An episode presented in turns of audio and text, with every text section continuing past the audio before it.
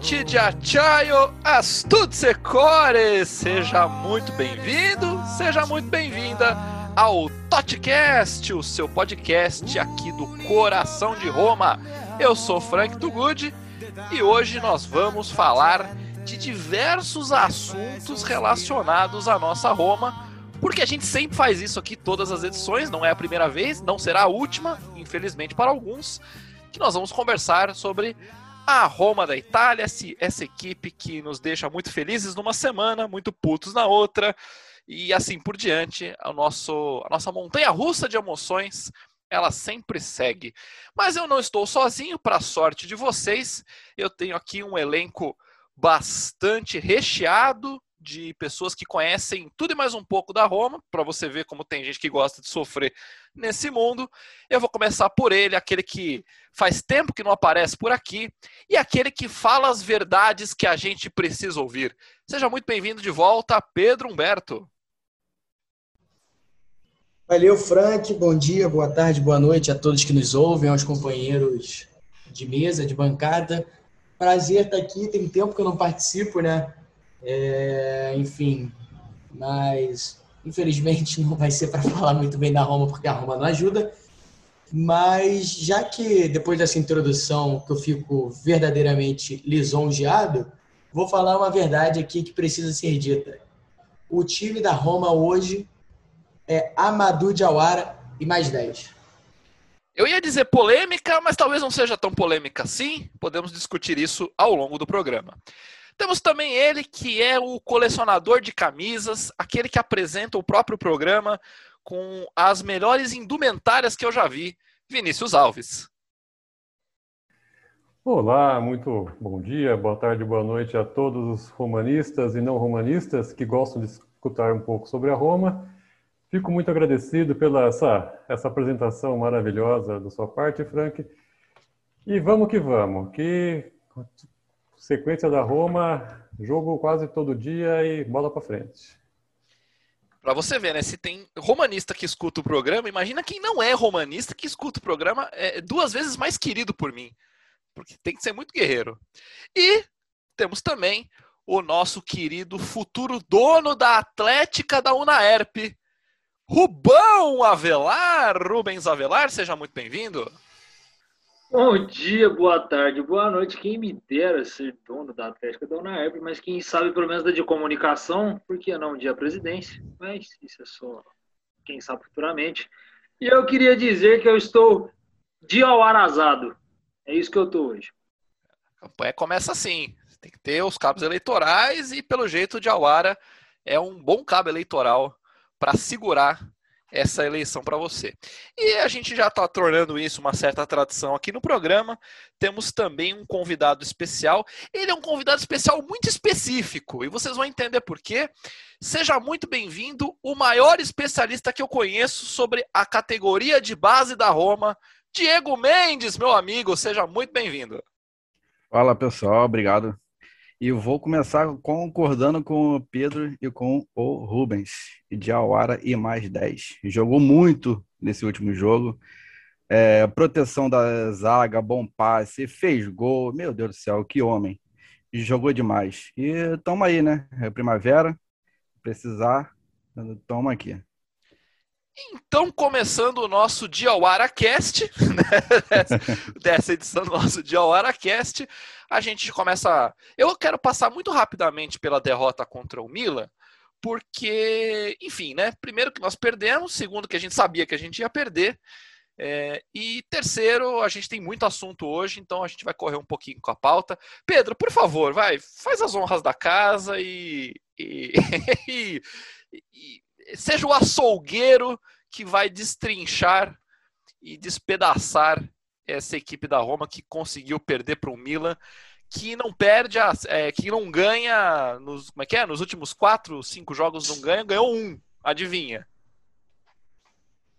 É, então, eu, eu, eu acho que, que foi um jogo bem esquisito, né, na verdade, porque ele, assim, é um jogo em que eu acho que a Roma, ela joga mal, tá? É, eu acho que, inclusive, a Roma ela vem de três jogos no italiano ruins, jogando mal.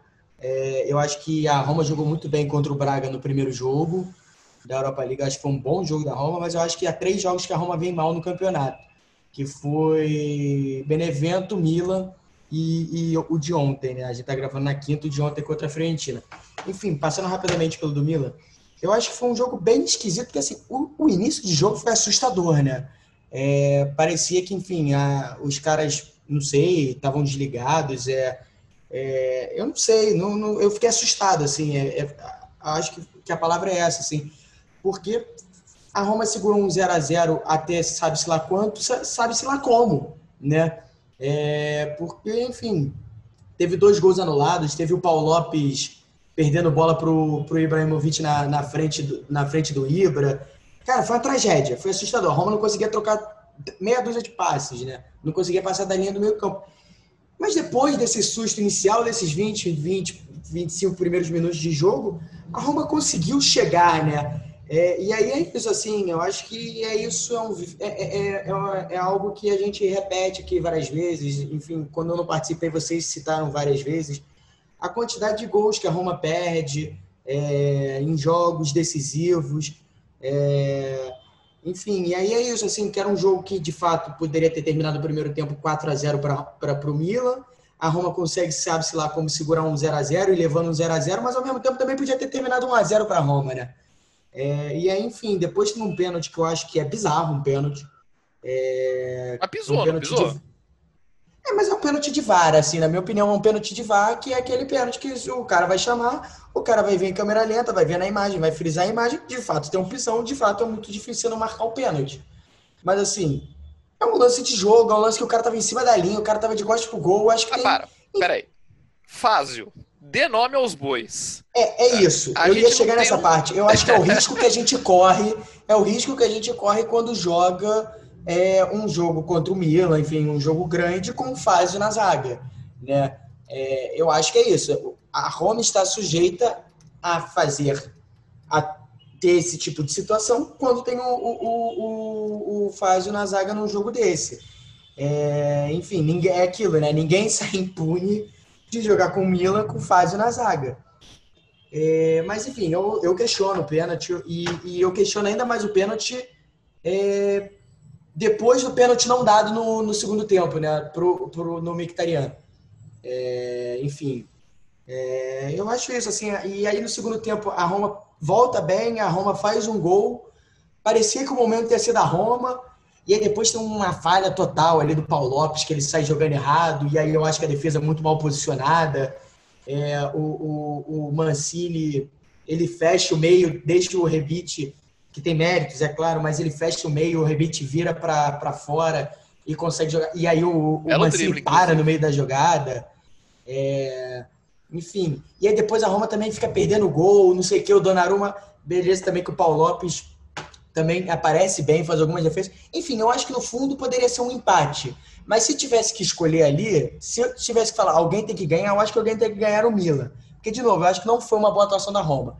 É, eu acho que é mais uma vez, mais uma atuação da Roma que a Roma desaponta contra, contra a, nesse, os chamados né, é, grandes da Itália hoje. Né? E eu sou testemunha é... que você fala isso desde antes da imprensa lembrar e fazer é as contas desse tema. Eu sou testemunha, tem que, Obrigado. tem que admitir aqui. Obrigado. Eu, inclusive, trouxe os números. Eu trouxe os números. Eu sou, eu sou chato, eu anoto esses números, todo jogo eu anoto esses números. E eu trouxe esses números, eu vou falar. É, mas assim, eu, eu, acho que isso que tem que ser dito, assim, é, é, é acho que a gente tem que falar sobre isso, cara. O que, que acontece? Não tem explicação. Por que, que o time desanda? O time de... Assim, eu não consigo entender. Eu já tentei entender, eu não consigo. É, eu acho muito impressionante. A gente está falando de um Milan é, que vem capenando nos últimos jogos, não vem jogando bem. Vinha de duas derrotas seguidas. Ontem fez um gol no último minuto, aos 97, de pênalti é, contra o Udinese, para empatar contra o Udinese. Enfim, e a Roma veio jogando. Aí a Roma não conseguiu, não conseguiu, foi amassado os primeiros 25 minutos. Enfim, eu acho muito complicado. Eu acho que, que, que isso depõe muito contra o trabalho do Paulo Fonseca. É, é um, um cara jogo... que pode acabar nos levando para Champions, a Roma pode, enfim, acabar indo para Champions, tomara que vá torço para que vá, torço para que avance na Europa League, torço para que ganhe do, do Shakhtar, mas é impossível avaliar o trabalho do Paulo Fonseca, avaliar a temporada da Roma, ignorando a atuação, mais do que o, o resultado, a, a, atuação da Roma nesses jogos grandes. Para finalizar eu, meu comentário. É, eu ia falar, vou chato, passar a bola para o Rubão aqui.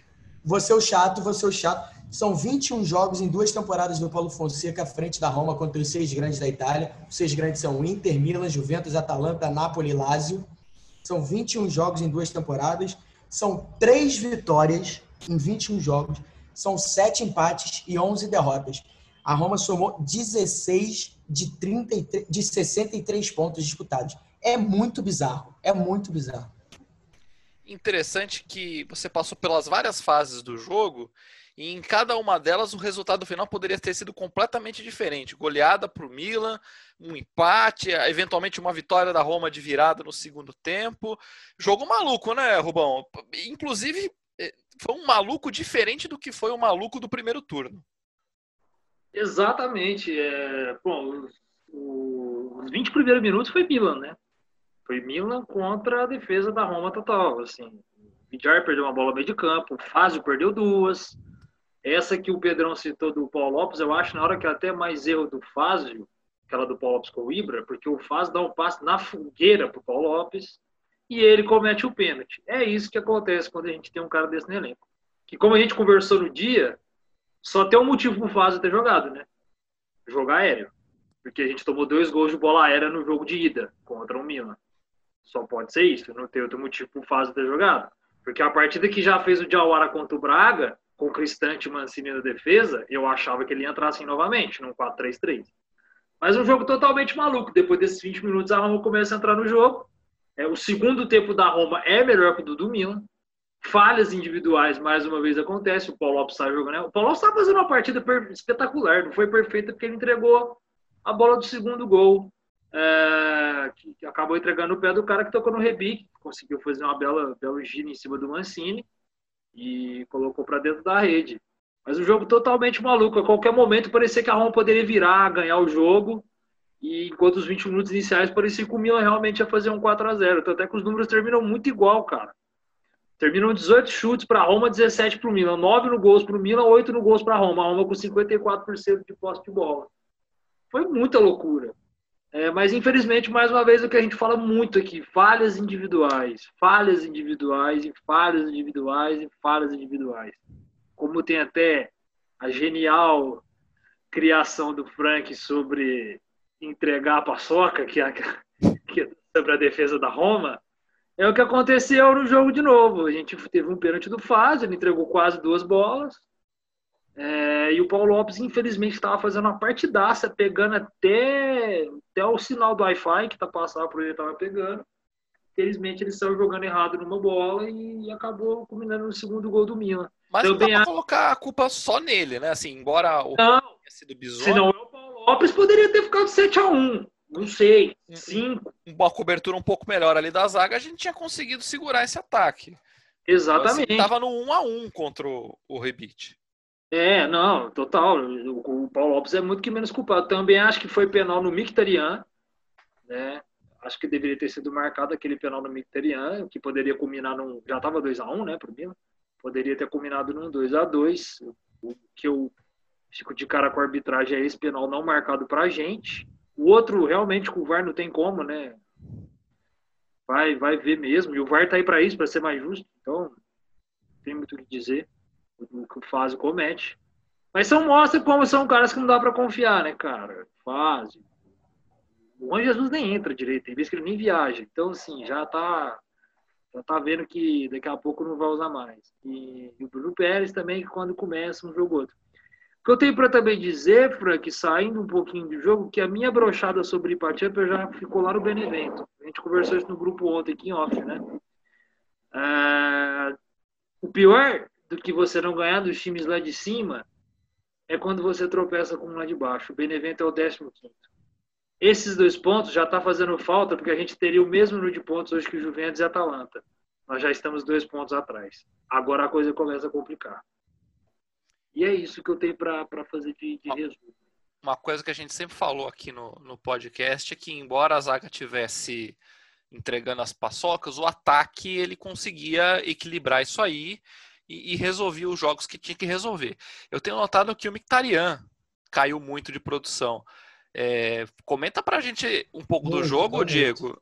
É, comenta um pouco pra gente é, sobre o jogo, Diego. E o que, que, você acha dessa queda do, de produção do Mictarian? Principal, eu tô falando do Mictarian porque é, claramente ele estava numa fase muito boa. É, que, por exemplo, o Pedro não estava, não chegou nesse, nessa fase que o Mictarian chegou. E quando ele caiu de produção, o ataque da Roma caiu de produção também. Sim, sim, concordo. É, é, é, você tocou num ponto que eu estava até conversando com o Rubens no depois do jogo contra a Fiorentina, que é o Mkhitaryan. Ele joga praticamente todos os jogos, é incansável. O cara tem mais de que é, tem o quê? 30 anos, 31, não sei. Mas ele tem um vigor físico invejável. Ele corre o tempo inteiro, o, o tempo é, um, todo. Você olha para o campo, ele está lá correndo o contra-ataque. E eu acho que essa queda de rendimento passa muito por aí. Eu acho que ele está começando a cansar devido a essas minutagens excessivas que ele tem. E eu acho até é, uma boa o Fonseca no próximo jogo agora, contra o Genoa, e já nem entrar com ele. Bota o Pedro, bota o Faraó para ganhar minutos, para ganhar sequência, ritmo porque eu tô começando a ficar com, medo, cara. Porque, assim, hoje ele tá cansado, mas amanhã ele, ele pode estar lesionado. Então, assim, é um cara que tem mais de 30 anos. Me preocupa, sabe? É, eu sei que por ele ele quer todos os jogos e tal. É, o cara é um craque. Eu falo isso sem, sem dúvidas. Mas tem que descansar, tem que descansar, porque a, a gente está numa fase da Liga Europa que é, para mim, é muito importante, né? Até mais que a própria é, Série A Team, porque eu já desisti depois do empate com o Benevento, eu já desisti e para mim o foco volta totalmente para a Liga Europa. Gostei então, do assim... gostei do respeito aos naming rights. Parabéns, embora a Team não esteja nos pagando aqui, poderia pagar, poderia pagar. Mas, mas gostei, bacana respeitar o naming right. Então, assim, essa é minha, essa é minha, esse é meu ponto sobre o Mkhitaryan. Sobre o Milan, é, eu confesso que eu não vi o, jogo todo, não pude ver o, o jogo todo, mas é, depois eu vi os lances e tal. E é, é, complicado você entrar numa partida contra um time é, como o Milan, né, brigando lá em cima, um time bom, um qualificado, com Fazio na zaga, né? por mais que ah, não tinha ninguém, mas eu eu, eu teria entrado com o, o Diawara. É uma posição que eu queria vê-lo em campo, na zaga mesmo. É, eu acho que a vitória do Milan começou por aí.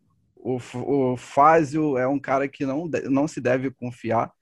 O gol do Rebite, para mim, foi um golaço. É um cara que é muito bom, muito chato de marcar, né? Por mais que tenha começado numa falha, né? do Paulo Lopes. E um, um outro cara que para mim ficou abaixo dos últimos jogos, que eu particularmente gosto demais, é o Vidjar. Ele não fez um bom jogo, a bola não passou tanto pelo pé dele, ele não conseguiu criar, não, não conseguiu marcar. Então também foi um cara que foi meio que é, responsável pela boa atuação do Hakan Tcharanoglu também, né? Repete pra um gente, jogo... por gentileza, como é que é? Hakan Charanoglu. Gostou? Para... Parabéns. Parabéns. Então, assim, é um cara que não tem um vigor, é, não tem um poderio de marcação muito forte, né? E para esse jogo do Milan, de repente, precisaria de um cara mais marcador ali. Então, eu acho que esse é o ponto da derrota. Ô, ô Frank, só fazer um adendo. Por favor. É, se, se vocês me permitem. E a gente notou isso do, do Mkhitaryan muito agora nessa partida contra a Fiorentina, né? Como ele conseguiu ter um pouco mais de rendimento, um pouquinho mais de mobilidade em comparação contra o Milan. Claro, os times são melhores, né? São, o Milan é melhor, mas também modo de cansaço, porque, por exemplo, ele jogou com o Braga só, só coisa de, de 20, 25 minutos. Então, ele conseguiu dar uma descansada, conseguiu dar uma revigorada e ali, e ali contra o Milan já jogou o jogo todo, e aí já cansou ali. Só que ele, quando a Fiorentina tem uma marcação mais fácil, ele conseguiu ter uma mobilidade, ter um negocinho a mais. Só que eu acho que aquela descansada contra o Braga já deu uma alimentada melhor no vigor físico também do Mictarian, né? O que é necessário a partir de agora e muito, né? Com esses jogos quarta domingo, quarta domingo, quarta domingo que a Roma vai ter aí até enquanto ela seguir viva na, na Europa League. Só para concluir aqui rapidinho. Vai. É, eu concordo com o Pedro quando ele fala que, o, que é Diawara e mais 10. O Diawara é um cara que, para mim, é fundamental é, na Roma, porque ele é o, o, volante mesmo, né? Se tu olha pro elenco da Roma hoje e fala assim, quem é o, o volante da, do time? É ele, não tem outro. Não tem Veretout, né, um cara que chega mais, né? Diawara não pode sair do time, por mais que o time jogue com três atrás, né? Três defensores e tudo mais. Mas com Diawara eu, eu me sinto mais confiante na nossa defesa. E um ponto também importante é que o Kasdorp tem uma, uma liberdade maior para poder subir. Porque com o Vijay em campo, o Kasdorp ele dá uma seguradinha a mais, né? E com o Diawara tem esse ponto positivo porque você ganha o lado direito, né? Você tem o lado esquerdo que é, é fortíssimo, né? Spinazzola e, e, e e você ganha o lado direito também com o Kasdor. Então, eu, eu assim, a partir de, do próximo jogo em diante, é dia hora e mais 10. E vocês comentaram sobre a sequência de jogos. A gente tem uma soma bem perigosa. Vou até pedir a palavra do Vini agora que é uma, é uma soma de muitos jogos seguidos, quarta, domingo, quarta, domingo, quarta, quinta, não, quarta, quinta não, é, quinta, domingo, sábado ali, e um elenco curto, que a gente discutiu em outras, em outras edições. Você tem um número bem limitado de jogadores que de fato participam e de fato estão é, é, envolvidos com, com frequência nas partidas. Então eles, por consequência, atuam muitas vezes ou por muito tempo. Vini, como é que você viu essa, essa derrota contra o Milan? E esse elenco curto vai cobrar, vai cobrar, né? O seu preço nessa parte da temporada. Então, o, como vocês já, já disseram aí no, na transmissão, o começo da partida foi pavoroso, medo de sair de campo com uma sacola cheia. Mas, de fato, teve os erros grotescos individuais, que já é uma, uma constante já desse time. E eu acho que a derrota para o Milan por 2 a 1 acabou sendo saindo de bom tamanho, tá? Foi, foi bom assim. A questão do elenco é isso, o elenco é, não é não é numeroso, temos poucas opções. Algumas das opções que nós temos não são do nível para estar atuando pela Roma. Mas é aquela coisa. O futebol, né? Não tem nível para jogar futebol. O problema de você ter jogador ruim no time é que quando o bom machuca, ele entra, né? Então, é um problema que já, já está se fazendo presente lá nessa temporada.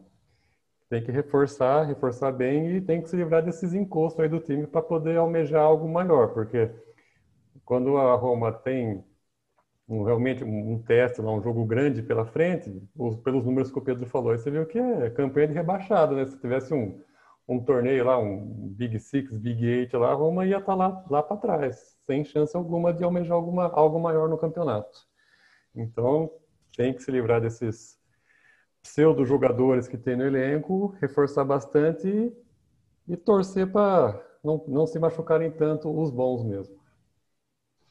Frank, se você me permite, só uma observação, é, é, essa questão da maratona, a Roma tem a possibilidade, que não é uma possibilidade tão remota assim, apesar de eu achar improvável, é, da Roma acabar se tornando o único time da Itália envolvido em competição europeia, né? Porque a, a Atalanta perdeu o primeiro jogo para o Real Madrid em casa, pode ser eliminado da Champions o, a Juventus perdeu o primeiro jogo para o Porto. Pode ser eliminada da Champions, apesar de achar difícil, mas também era difícil eles perderem para o Lyon na temporada passada, né? É, o, o, o Napoli rodou para o pro, Granada. Ah, e a Lazio perdeu para o Bayern, né? Perdeu, enfim, já está praticamente eliminada para o Bayern. Então, assim, pode ser que só tenha a Roma, né? jogando jogando competições europeias. E se a Roma avançar do Shakhtar, que é difícil, mas se avançar, a Roma pode ser o único time aí na próxima fase tendo competição europeia e Série A. Aí eu te digo, quem diria? Quem diria um negócio desses, né? É, exatamente. o Milan Deixa eu-. Diga, diga, Rubão. É verdade, é verdade, é verdade. Esqueci do Milan. Tem o Milan e Manchester United que também, enfim, pode muito bem ser eliminado. Verdade. Obrigado, Rubens. Mas antes de Europa League, antes da gente entrar em assuntos mais futurísticos, eu queria falar também sobre a vitória suada, no sufoco, na bacia das almas e na mão do VAR. Tivemos na tarde de quarta-feira, ontem para nós que estamos gravando o Totcast e quarta-feira para você que está ouvindo a qualquer hora do dia, da noite ou da madrugada, tivemos Roma 2, Fiorentina 1, com, com gol de Leonardo Spinazzola, Spinazzola para a alegria de Daniel Babalim. Tivemos o gol contra de Leonardo Spinazzola para a tristeza de Daniel Babalim. E tivemos o gol na bacia ali das quase no, no, nos acréscimos de, de Diawara, o muso deste programa de hoje, aos 88 minutos, num, num VAR que todo mundo viu que não estava impedido. Na hora da, do primeiro replay, já ficou, para mim pelo menos, tinha ficado bastante claro que, que não estava impedido, mas enfim, o VAR tem que fazer a sua checagem, né? E ainda bem que fez, porque o gol foi, foi anulado e, e Diawara apareceu no momento certo, na hora certa. Eu vou até reprisar um tema que a gente abordou antes. Os gols foram de Spinazzola, nosso lateral, zagueiro, tem sido improvisado nos últimos jogos, e o nosso volante, que até pouco tempo atrás era reserva, e pelo jeito nenhum de nós sabe por que era reserva, mas não foi de ninguém do ataque. É, Maioral passou em branco, Mictarian passou em branco, Pedro tentou bastante, mas passou em branco. El Sharawi chegou, tá tentando ainda entrar num ritmo. Então, temos uma equipe é, que, além de depender dos seus jogadores para se defender, dos seus zagueiros e defensores para se defender, também está dependendo deles para fazer os gols. Vou mudar a ordem agora desta vez. Diego Mendes, você assistiu Roma e Fiorentina no meio de uma tarde de trabalho? Pode ser sincero, de repente você não viu o jogo? Faz tudo bem, faz sentido. E como é que a gente faz para não passar tanto sufoco assim? Vi sim, vi sim. Esse jogo eu vi sim. E queria é, começar destacando não só o Diawara, mas como o Paulo Lopes. Fez uma partidaça, várias defesas, salvou, né? É, foi um jogo bem complicado, né, cara? A Fiorentina tem um time com qualidade, mas no campo você não consegue ver isso, né, cara? Você só vê o Ribéry, né? O eterno Ribéry tentando. Só que, pro azar dele, jogou um tal de Amadou Diawara. Então, é, conseguiu meio que anular o francês. É, infelizmente, o Bruno Pérez não dá, né, velho? Não dá. A gente perde um pouco a, a esse lado direito, né? Porque, para mim, ele nada é a mesma coisa. Enfim, queria destacar também a partida do Mancini. Que belo zagueiro que a gente tem. Por mais que tenha é, dado uma senhora cotovelada, acho que foi no Ribéry, até achei desnecessário, tomou até um cartãozinho, né? Mas fez uma boa partida também, o, o Mancini. E foi mais do mesmo, manteve a regularidade, fez dois gols, inclusive, né? Infelizmente, um contra. É, jogou demais. É, não pode ser é, zagueiro nunca, em nenhuma é, possibilidade. Não, o, o, Fonseca cometeu um crime com o Spinazzola jogando na zaga, por mais que ele não tenha elenco para isso, né? Porque tem Juan Jesus, o Fázio, mas já vou começar a minha cutucada no senhor Paulo Fonseca, que tem zagueiro lá na base. E bons zagueiros. Tava demorando. Então, ah, tem que falar, né, cara? Você tem. usar o Fázio, o Juan Jesus, não pode usar em hipótese nenhuma.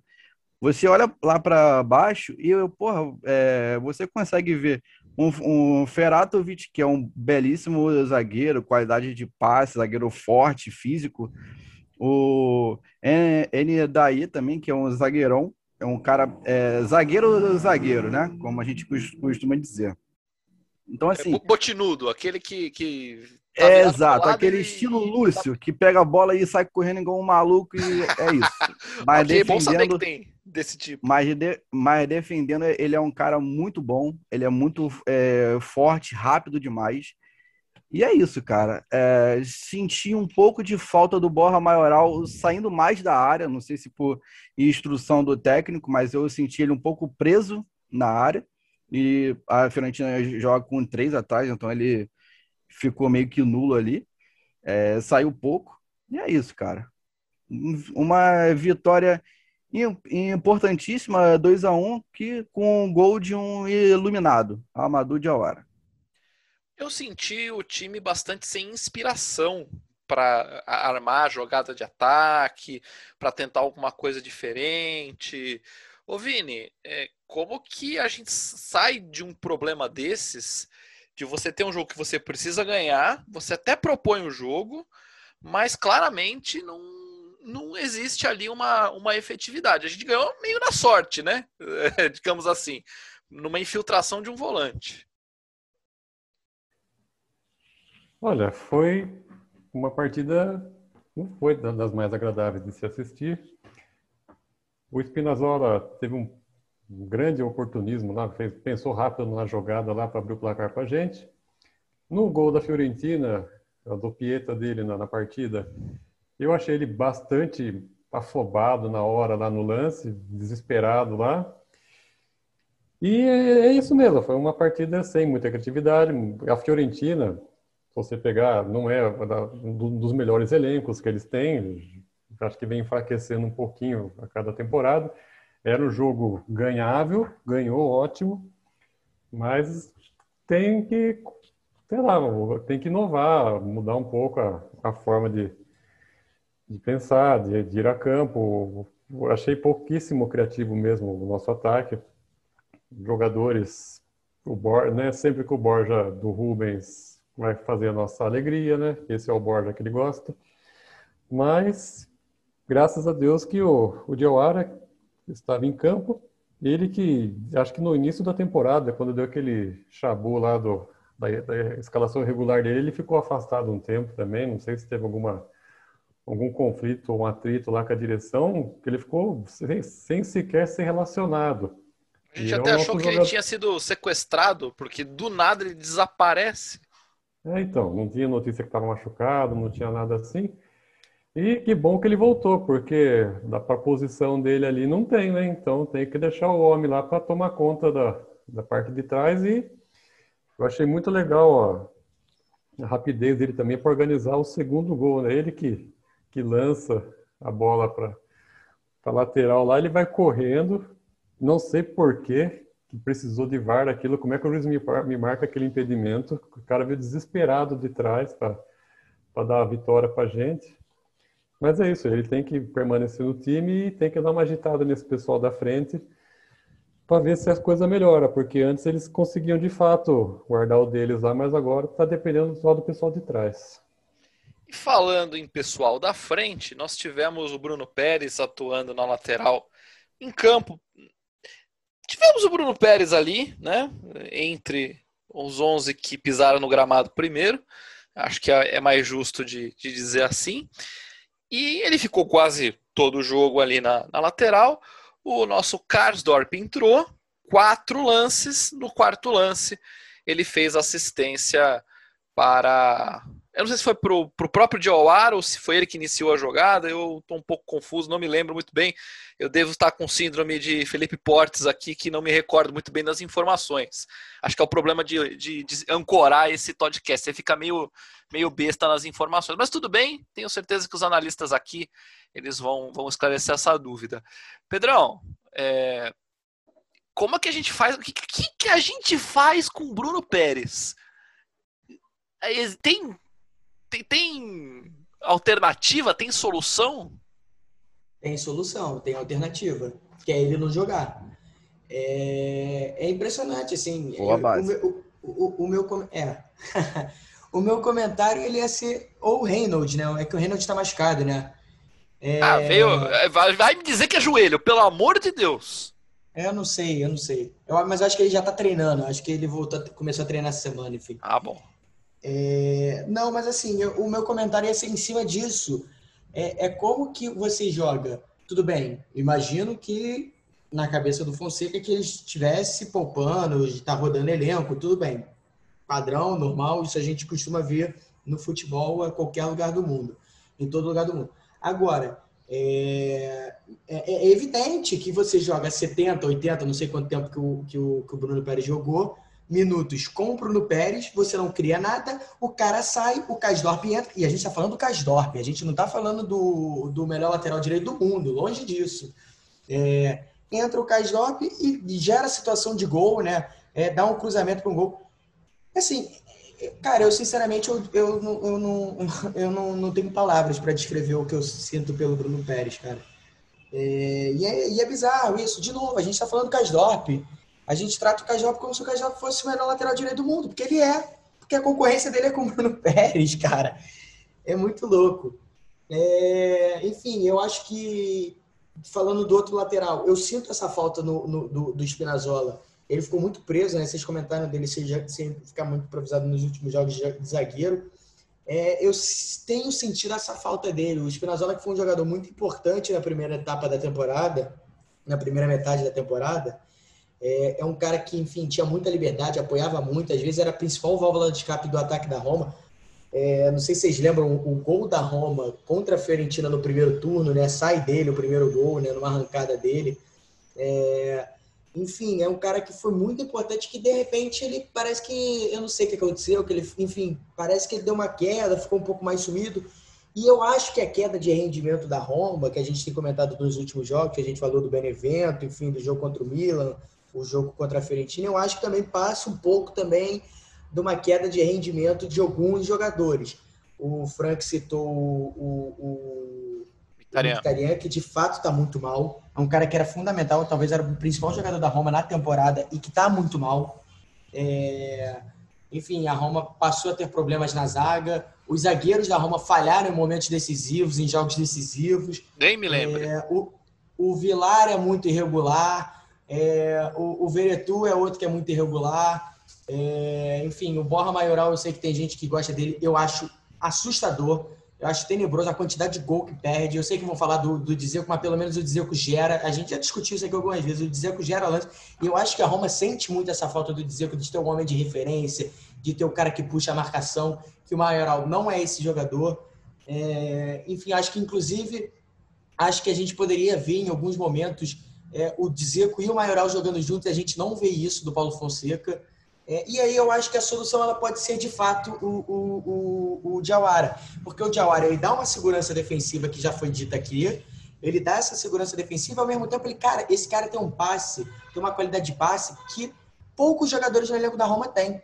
É, é, o Veretu, por exemplo, eu gosto muito do Veretu, mas que é um cara de muita chegada, ele pisa muito na área, tem um bom chute, fez um golaço contra o Milan de chutando de fora, enfim bate muito bem na bola, mas ele não tem esse passe do Diawara, né? Que o Diawara tem. A jogada do gol do Diawara, do gol do, do, contra, do Diawara contra a Fiorentina, é justamente isso. É um cara que ele pega a bola de frente para a zaga, ele dá uma virada de jogo pro, pro, pro, pro Cas Lopes e apresenta na área para receber. Que jogador na Roma que faz isso? O Mkhitaryan fazia, já não faz há algum tempo. Né? Então, assim, eu acho que é isso. No momento em que os jogadores estão abaixo do, do, do que, enfim, apresentaram ao longo da temporada, eu acho que o, que o Diawara ele pode ser a solução. O Diawara ele volta no jogo contra o Braga, ele joga muito bem contra o Braga, a primeira partida. Enfim, é, joga bem também o jogo da volta, mas o jogo da volta ele, ele é quase que um jogo treino, né? Enfim. E ele vai muito bem, eu acho que ontem no jogo de ontem. Para mim é o principal jogador do jogo de ontem, para além do gol. É, eu acho que é um jogo que salva muita pouca coisa. Eu acho que é um jogo muito ruim da Roma. É, é muito ruim, muito ruim. Eu fiquei bem desanimado. Assim. Eu dei uma desanimada legal depois do jogo contra o Benevento, depois do jogo contra o Milan. É, e, e, ontem, assim, eu fiquei bem irritado com a Roma, assim, com a pouca criatividade, com a falta de, de enfim, de, de mudança. É, enfim, fiquei, fiquei bastante incomodado com o futebol apresentado pela Roma. Esse espero é o bom humor que, que a gente precisa que a gente, nesse podcast. Que a gente melhore contra o Genoa, né? Esse é o bom humor que a gente precisa nesse podcast, esse astral elevado. É, é para isso que nós estamos aqui. Para isso Posso que, só fazer que uma, a gente um conversa. esse bom, bom astral? Por, isso, por favor, Vini. Ah, só para só para mencionar aqui que na partida ontem o Veretu e o Kumbula foram substituídos aparentemente sentindo alguma coisa, né? Então, vamos ver o que que vem pela frente. É, saiu mancando o Veretu, problemas. Diego, O rapidinho. era dúvida pro jogo, né? Enfim. Você tinha alguns ali. Diego, você tinha alguns números do Karsdorp para nos passar? Porque aí, rapidinho, você eu já passo a palavra para o Rubão Tá. fechar esse assunto.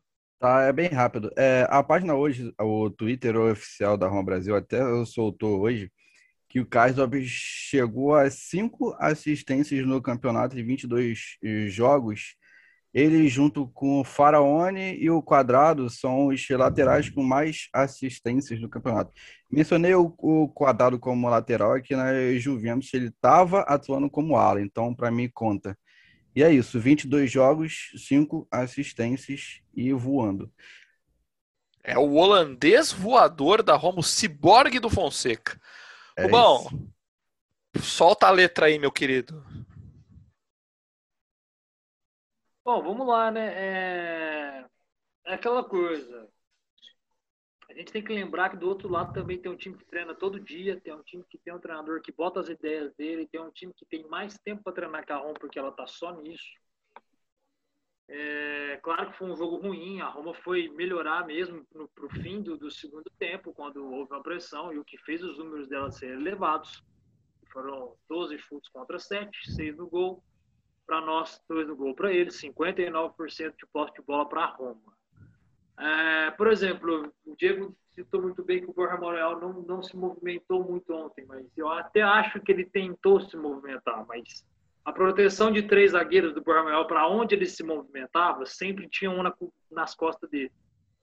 Não deixava ele receber essa bola, ficou difícil para ele. É, a Fiorentina tem dois volantes que defendem bem, sabem marcar muito bem, sabem apoiar muito bem o que ajudava ali, fortalecia, dava sustentabilidade para sua defesa, impedindo muito o Pellegrino e o Mkhitaryan de jogar ontem. E o que a gente precisou fazer? Jogar muito pelos lados. E o que, que acontecia? O Diawara tentava muito abrir as jogadas, né? E bola para a área. Tanto é que os dois gols são de bola para área. Tanto o gol do Espinasola quanto o gol do Diawara, que ele abre para o Carlos da 500. É, então, assim, o Fiorentina não é um time péssimo como o do Benevento. É um time, um time que está faltando encaixar. Se a gente tropeça ontem contra a Fiorentina e ganha do Benevento, eu estaria muito menos incomodado. Mas, sim, falta mais, falta mais vida para o ataque. Só que a gente tem que lembrar que às vezes tem um time de lá que também se defende muito bem. Não é fácil criar assim. Tem um belo goleiro que é o Dragovski, que sai muito rápido do gol. Quantas bolas ele saiu? Você diz belo tecnicamente ou aquele penteado, a barba lenhador samurai? Em, qual sentido? Não, belo goleiro tecnicamente. Tanto é que a mulher dele já falou que ele é muito feio e por isso que ela acha melhor do que um barba. Isso, palavras Meu Deus do céu, chega- chegamos nesse ponto? É lá, viu? que falou que deixou a barbona por causa da série Viking. É, parece mesmo, então, Vicky. É, então. Mas claro que falta, claro, faltou mais do Espinasola, por exemplo. Faltou mais dele. Mas, por exemplo, contra o Milan, eu acho que é o cara que mais tentou. Toda hora era bola na esquerda. Cara, contra a Fiorentina na direita, a gente tinha o Bruno Pérez. O Pedrão já foi muito bem. Não dá pra contar com esse cara. Infelizmente, a gente tem o Calafiore machucado, às vezes ele para lá na esquerda. Que não tá 100% o Calafiore. O Santon não tá 100%, e às vezes a gente aguenta ele ou na esquerda ou na direita, que o Santon faz as duas. E o Reynolds não chegou a 100%. Então quem sobra? Bruno Pérez. Por que, que ele fez outra? Ah, Foi rodar, foi rodar. Foi rodar o elenco. Foi rodar o elenco por quê? Para não ferrar o Karsdorp. O Karsdorp tem um histórico de lesão muito feia. Esse o início dessa temporada ele chegou a ficar três semanas fora. Graças a Deus, mas depois parou com isso. Não teve problemas mais com lesões. Mas é um cara que tem que ser observado. A gente sabe como é que é o histórico dele. Aí entra o Bruno Pérez, que tentou quatro cruzamentos que saiu na mão do goleiro e um na zaga. Quando entra um Carlos, que tem um pouco mais de qualidade que ele. A marcação nem se fala. E no apoio tem, só o Babalinho, que é maluco, que prefere. Fala que o Bruno tem ginga. Eu não sei que ginga que é essa que o Babalinho vê nele. Só se for a ginga de juntar uma família e fazer uma festa durante uma pandemia, né? Fazer cagado, que é o que ele sabe fazer, Bruno Pérez. Ai, ai, ai, ai, Bruno Pérez. É, então entra o Karsdorp e muda a situação. A gente tem um time titular, a gente tem 14, 15 jogadores muito legal. A gente tem quatro zagueiros de qualidade. A gente tem dois laterais titulares que têm qualidade. Temos ali volantes que não são tão inconstantes assim, igual o Cristã, que é o mais inconstante deles, beleza. Mas o Vidjar, a maioria das vezes dá conta do recado, Veretu, Jawara tá aí provando. A gente tem o Mictarian, a gente tem o Peregrino. Só que, infelizmente, vão entrar, às vezes vão entrar peças que vai nos custar pontos. Como entrou o Fázio, como entrou o Bruno Pérez, como entrou já o Juan Jesus algumas vezes essa temporada. Graças a Deus foi mais nos jogos de. Contra o Benevento entrou o Juan Jesus, Fázio e Bruno Pérez, cara. Olha isso aqui, olha o que, que tinha em campo contra o Benevento, velho. Quando o elenco machuca 3-4, a gente tem que começar a rezar essa é a fase do nosso elenco. E lembrando que o nosso melhor jogador está lá encostado. O nosso melhor jogador ainda não voltou. Tá Zaniolo, volta, Zaniolo, volta. Só volta em abril, infelizmente. Mas esse mês sem ele. Então, assim, vários contextos, cara, que a gente pegar e falar, nossa, esse time da Roma é muito ruim, o Fonseca treina muito mal. Não, eu acho que a gente tem que olhar o contexto. Ainda saiu com a vitória, merecida. Porque o primeiro tempo foi horroroso. Nenhuma dos dois times quis nada. A Fiorentina teve um lance de perigo, a Roma teve nenhum. No segundo tempo, a Roma fez por onde? Com certeza ela fez por onde. É isso que eu enxergo no jogo contra a Fiorentina. Muito bem, meus amigos. Hoje não temos Felipe Portes aqui na apresentação do Totcast e não fomos censurados pelo Zoom. O que significa que eu não tenho a menor ideia de quanto tempo temos de programa. Não sei se era hora de ir para o intervalo, se não era hora. Então eu vou pedir que vocês sejam um pouco mais breves nas análises nos próximos dois temas, para que a gente não termine esse programa com uma hora e meia, duas horas, seja um flow podcast aqui, cinco horas de debate sobre a Roma, porque se deixar a gente vai longe. Eu acho, se Descobrirei depois, a hora que o programa estiver no ar, mas eu tô, tô achando que nós estamos com 50 minutinhos de programa aí, né? A gente costuma fazer uma hora, então estamos um pouco apertados no nosso tempo, porque, enfim, o Zoom não nos censurou. Mas os outros dois assuntos que temos para hoje é o são, são a concordância que, que me perdoe, são os próximos dois jogos da Roma que será contra o Genoa no aprazível e querido horário das 8h30 da matina, 8h30 da madrugada, e depois contra o Brasil ucraniano, o Shakhtar Donetsk, pelas oitavas de final da Liga Europa. Eu vou pedir, eu vou pedir análise de vocês sobre esses dois jogos. Eu vou pedir que vocês façam análise ao mesmo tempo, assim, os dois jogos no mesmo bolo, para a gente ganhar um pouco de velocidade aqui e não se estender demais. Pedrão, vamos começar com você. É, dois jogos que dá para ganhar ou nós vamos sofrer contra o Shakhtar? Olha, dá para ganhar os dois e tem que ganhar. Assim, Genoa eu não vou nem passar, tem que ganhar, ponto. Tem que ganhar e ponto. Ah, tem outro time e tal. Ah, a Roma tá com problema, tem desfalque. Cara, tem que ganhar, desculpa, tem que ganhar. Já fez a, desculpa a palavra, mas já fez a cagada de empatar com o Benevento. Não pode mais perder esses pontos. Ainda mais um time que não consegue ganhar muito do, do, dos times, enfim, dos principais times da, na tabela. Shakhtar, difícil, podia ser melhor. Eu falei isso no grupo, né, quando teve o sorteio. Eu falei assim, ah, podia ser melhor, a Roma podia ter dado mais sorte, mas podia ser pior também, né? É, assim, é, de fato, a Roma podia ter dado uma sorte de pegar um molde da vida, pegar um Dinamo Zagreb, é, enfim, mas a Roma também não era das mais sortudas, né? Pelo contrário. É, agora, é, Shakhtar é um time muito bom. Eu acho que a Roma é mais time, a Roma completa, tal, não sei o que. Eu acho que a Roma é mais time. Mas a gente está falando de um Shakhtar que é um time que ganhou dos dois jogos do, do Real Madrid na Champions League. Né? Não é qualquer coisa. É um time que empatou em 0 a 0 por exemplo, com a Inter de Milão, a Inter jogando por um gol para se classificar na Champions League, né? Eliminou a Inter. Eliminou, inclusive, a Inter da Europa League. É, enfim, agora, por outro lado, é o time do Paulo Fonseca. Né? O Paulo Fonseca passou lá anos, conhece os jogadores, enfim, vamos ver se alguma coisa a gente consegue aproveitar disso. Eu acho que a Roma é melhor, mas principalmente depois dos últimos jogos e do jogo contra o Milan, olhando esses números que eu já falei e tal, não sei o que, como a Roma tem medo de jogo grande, eu tenho certa preocupação. Eu acho que a Roma tem alguma possibilidade de rodar. Eu diria que tem aí uns 55, 45%. 55 para Roma e 45 para o Shakhtar. Acho que é bem apertado, um confronto bem igual. Diego, são, são dois jogos em casa, né? É, que a Roma tem agora. É para usar a base contra o. Não, eu não tenho dúvida disso. Quem que entra, eventualmente, claro, porque Paulo Fonseca, inclusive, está nos ouvindo agora. Ele pode pegar algumas dicas com você de quem que ele sobe dessa base para formar esse time contra o Genoa e a gente entrar descansado no jogo contra o Shakhtar. É, para começar, para começar ali, pode mandar o Pérez para casa. É, não precisa dele. Tem outros lá na base que podem muito bem ser utilizados ali, que é o caso do Ciervo, é, que é um garoto, que é um ponta. E, inclusive, é, vale mencionar aqui o trabalho do Alberto De Rossi, que conseguiu pegar os três pontas que ele tinha na quando ele começou a temporada, que era o Ciervo, o Providence e o Pogoriano, e transformou eles em alas. E estão voando, é, principalmente o Providence, pela ala esquerda ali. Então você pode pegar muito bem o Ciervo. É, por exemplo, hoje é, treinaram com o time principal o Feratovic, zagueiro, Morikeli, zagueiro, Trip, zagueiro barra volante, Darboe, que faz a mesma função do Veretu, talvez seja até por isso que ele foi, né, pela, por essa lesão aí, e o Pogoriano. O Ciervo não tá. Então, provavelmente, o Pogoriano seria esse cara ali para jogar na direita. Agora, sim, falando sobre o jogo, é, sobre o Giana, o Giana é, é, é, tem o mesmo módulo de jogo da Fiorentina, que é o 3-5-2. Então, assim, eu acho que a Roma é, pode ter uma dificuldadezinha como teve com a, com a Fiorentina, porque o trabalho do Fonseca é atrair o time adversário e sair em velocidade.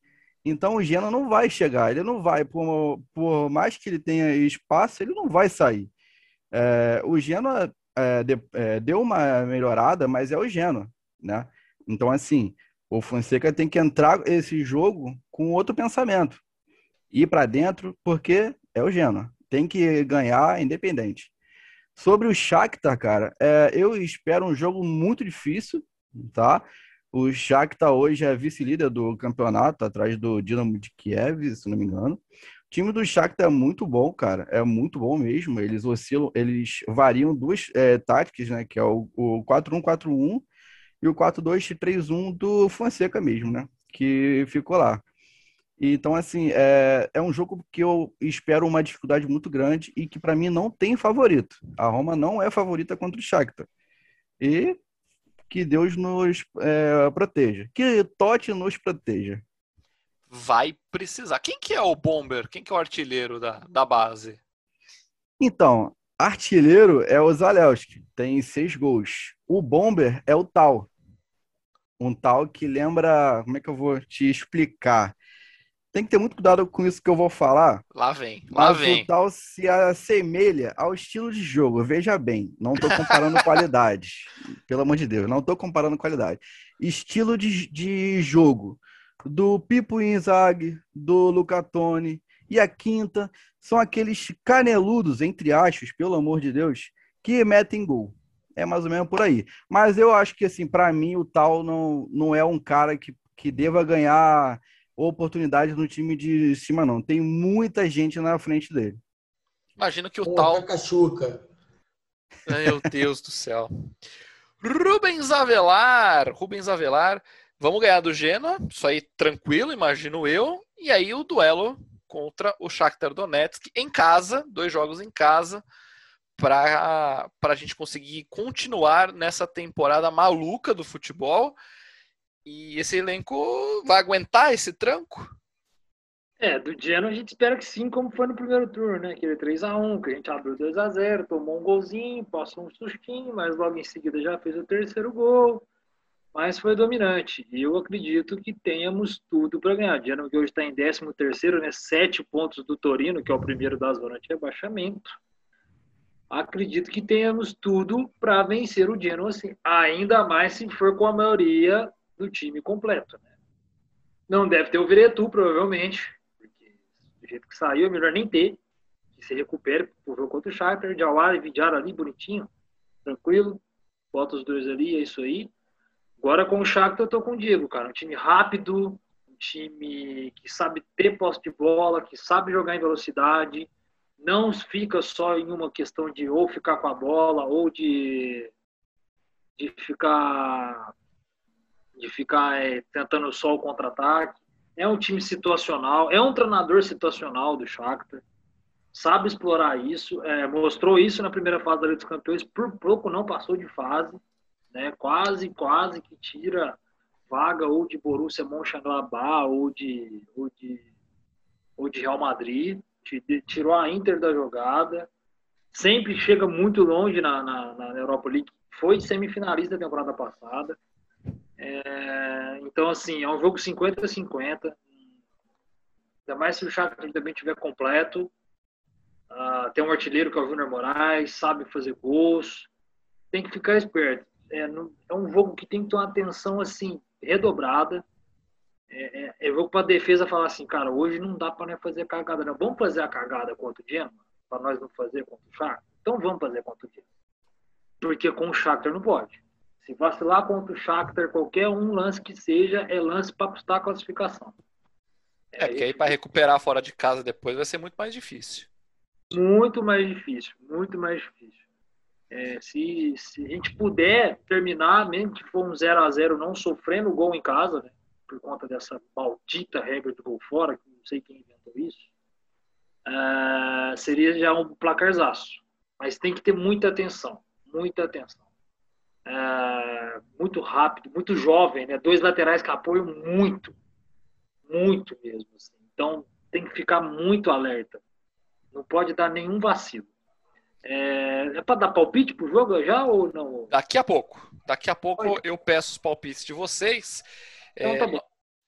Tenho agora que chamar o Vini, porque vão ser dois jogos para a gente pensar. A gente não, foda-se a gente. O Paulo Fonseca vai ter que pensar como montar essa zaga. O Ibanhes renovou o contrato hoje. Diz o Di Marzio que há uma cláusula de 80 milhões pelo Ibanhes. Estão realmente apostando no menino. Temos Smalling mais ou menos, Kumbula machucado mais ou menos, Mancini correndo risco de ser é, é, advertido com cartão vermelho durante os jogos e, e tomando o drible do, do rebite. Não é uma zaga muito fácil de montar, nem para o jogo contra o Genoa, nem com o jogo contra o Shakhtar, muito menos, né? Como monta essa zaga e a sua análise sobre esses dois jogos, Vini? o Diego já deu a letra, a base. Se arrisca os meninos aí para pôr contra o Genoa, para ver se o pessoal grande lá se recupera tempo do jogo contra o Shakhtar. Ah, o Genoa é aquela coisa, há várias temporadas em fazendo figuração no campeonato, lutando contra o rebaixamento. Teve uma, uma série interessante de três vitórias seguidas, mas atualmente ele está, está a quatro jogos sem ganhar. Empatou ontem o clássico com a Sampdoria. E a Roma não pode, já deu a cota de tropeço já. Esses jogos aí que aí tem que ganhar tem que ir para cima. Como acho que o Rubens falou, o estilo da Fiorentina vai ser um jogo chato de assistir. Eu não sei se eu vou assistir, porque, como vocês falaram, domingo, 8 e meia da manhã é, é complicado para é mim. É dose, é dose. E é isso, e tem que torcer para ganhar contra o Shakhtar. Eu acho que não vai ser um jogo fácil, como eu achei também que não ia ser contra o Braga. Acabei caindo do cavalo. A Roma passou com uma certa tranquilidade, mas o Shakhtar é uma equipe que está bem acostumada com essa competição, inclusive já ganhou, já foi campeã, né, acho que da antiga Copa da UEFA, não é nem Liga Europa ainda, não sei. Mas tem que abrir o olho, fazer o resultado dentro de casa. E essa regra que o, o Rubão também falou do gol fora, eu também sou contra, porque sempre falam que é uma partida de 180 minutos, então o que vale é o placar agregado, somando tudo de forma igual. E vamos abrir o olho, torcer para ninguém mais se machucar, quem está machucado conseguir se recuperar e para seguir vivo nessa maratona de jogos, que a Roma siga sendo a única italiana em competições europeias na próxima fase. Ô, Frank, rapidinho. É rodada importante porque tem Lazio, Juventus, Inter e Atalanta. Ah, então é a hora que a gente pode cair de vez na tabela ou conseguir milagrosamente se manter ainda na briga por uma vaga na Champions League. Então, realmente é uma rodada para ficar de olho. E agora que a gente já fez as nossas análises, eu preciso continuar o quadro que Felipe Portes inventou no último Totcast. Abrimos o nosso Twitter, o Coração de Roma, arroba Coração de Roma no Twitter, para que você, você que está nos ouvindo, possa mandar a sua mensagem, possa mandar é, o seu palpite, possa, enfim, falar um pouquinho. Eu vou ler aqui algumas das mensagens. Temos o próprio Felipe Portes já abrindo o caminho. Ele pediu para eu mandar um abraço para ele, abraço para o nosso careca e também para um pessoal aí da loja de pesca da família Varas. Eu mando um abraço para o Limeto, esse empreendedor nato, e também para Roma, uma família romanista, né, a família Ambuzaro, que nesse caso dessa mensagem ele quis representar pela romanista a dona Mila. Então, ela está nos ouvindo lá de Roma. Um grande abraço tanto para a família Varas quanto para a família Ambuzaro. Temos também Felipe Perrota. Ah, danado. Temos também Felipe Perrota. Diawara joga muito. Titular fácil nesse time. Ah, e Paulo Fonseca é uma tragédia. Repetirei essa corneta aqui até o dia que ele cair. É, Plínio, eu acho que é, vai demorar um pouquinho para ele cair, pelo menos até o final da temporada, exceto se alguma catástrofe muito grande acontecer, alguma algum derretimento na tabela, mas ainda assim eu acho difícil que ele que ele seja demitido nesse segundo turno. Dá para cornetar mais um pouco também. E temos o Juan Ferreira que diz o seguinte: Fala pessoal, será que temos chances na Liga Europa? A Roma é 8 ou 80 e nesta semana parece que estamos em 8. A Romada vem? Então, Juan, realmente, pelo que você ouviu aqui no nosso programa, a gente realmente acha que a nota 8 é mais é, própria para o time da Roma nessa, nessa fase recente do que o 80. Mas, mas, eu acho que romada é uma, é uma expressão que ela está sendo um tanto quanto banalizada e a gente precisa lembrar que as romadas são os jogos ganhos, os jogos na mão, aquele que a gente tem tudo para ganhar, abre 2 a 0 perde dois, três gols, aí o time vai lá e empata, o time vai lá e vira, toma o gol no, no último minuto nos acréscimos. Então, é, é, é possível que venha romada. Eu não estou me lembrando exatamente de alguma romada recente. Acho que teria uma contra o Verona, que a gente tomou o empate no. Eu não lembro se os membros puderem, nossos queridos colegas que puderem me lembrar. Teve um jogo que a gente tomou um empate nos acréscimos e milagrosamente conseguimos vencer o jogo dois minutos depois. Spezia, isso, bem lembrado. E a gente isso. acabar de ser eliminado na, na Copa Itália para eles. Exato. Isso teria sido uma romada clássica, é, aquelas, aquelas é, de manual, para você colocar no dicionário. Você toma o gol no último minuto e, e caga todo o resultado. Felizmente, conseguimos achar um gol ali já nos acréscimos que nos, que nos salvou. Então essas foram as participações no nosso quadro Fala Internauta. Portes, estou de olho, tá? Aqui, aqui a gente é, já trabalha na oficina do Simas há muito tempo, tá? Então fica aí o recado. E para encerrar o programa de hoje, eu de novo não tenho ideia de quanto tempo temos de programa, vai ficar assim mesmo, agora não tem mais jeito. Eu vou pedir o palpite de vocês para os próximos dois jogos. Tem que ser muito rápido, tá, gente? Pelo amor de Deus, muito rápido, palpite. Vinícius, vamos ganhar, vamos perder? Quanto que é o placar? Domingo, 2x1 Roma. Quinta-feira, 1x0. Muito bem, Vinícius otimista. Rubens Avelar.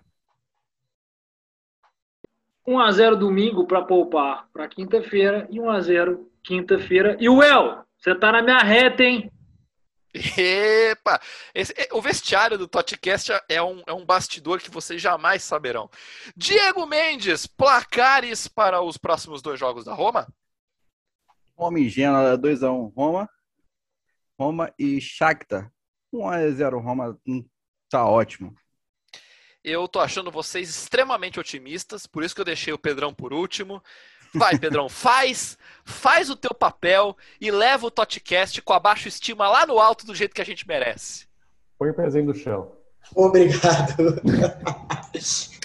Não, eu acho que a Roma vai ganhar do Genoa, mas eu acho que vai ser um 1x0 feio. Ok. Aquele 1x0, aquele que vai ser, é que nem foi o Fiorentina, assim, melhor do que, é, é, é, como é que é, mais importante do que merecido, né? É, vai ser 1x0 e, e aí, cara, ai meu Deus, quinta-feira, vou botar 1x1. Vai ser decidido na Ucrânia isso aí. O Pedrão gosta de uma emoção, né?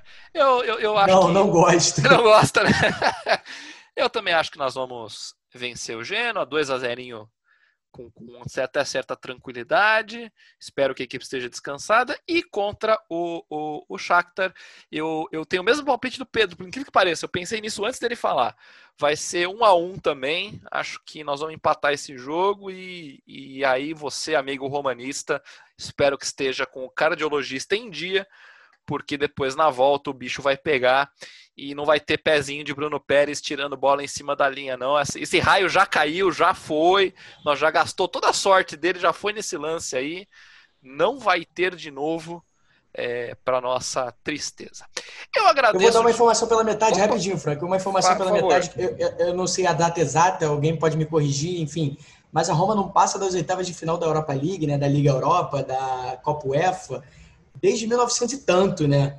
É uma coisa bizarra, assim. É, 91. É, muito, é isso, 91. A Roma não passa das oitavas de final da, da, Liga Europa, da Copa UEFA, enfim. Vai ser dessa vez, igual a gente passou deles na Champions. Tomara. É isso, vamos lá. Agradeço muito aos colegas Vinícius, Rubens, Pedro. Um agradecimento especial ao Diego Mendes, que estreou aqui no, no Totcast. Diego, eu vou deixar só você se despedir, porque os outros são da casa, foda-se, eles vão. Eles podem falar bastante nos, nos outros programas. ah, cara, obrigado aí pela oportunidade. Sempre que quiser, toma aí. E queria uh, uh, fazer um convite aí para todos os romanistas que os jogos da base, cara, é, é muito bom de se ver, só tem um probleminha. É que normalmente é domingo, 6 horas da manhã. Nossa senhora! Mas assim, quem quiser aí, tem o Twitter oficial que cobre é, os jogos lá. E é isso aí, o Força Roma. Muito bem. Depois de duas horas e meia de podcast, muito obrigado para você que ficou com a gente até o final desse programa. Felipe Portes vai me matar pelo tamanho do arquivo, mas a gente volta na semana que vem, se tudo der certo, para falar sobre os bons resultados da Roma. Eu, eu me despeço. Eu sou o Frank Tugudi e Forza Roma, sobe o hino!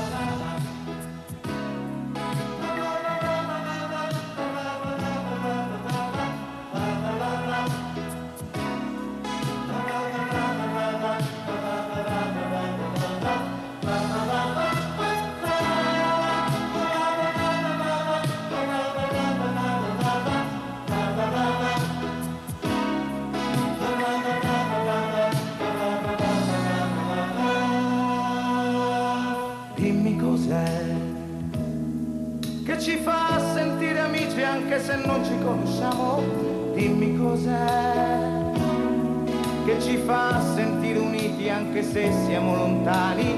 Dimmi cos'è, cos'è che batte forte, forte, forte in fondo al cuore, che ci toglie il respiro e ci parla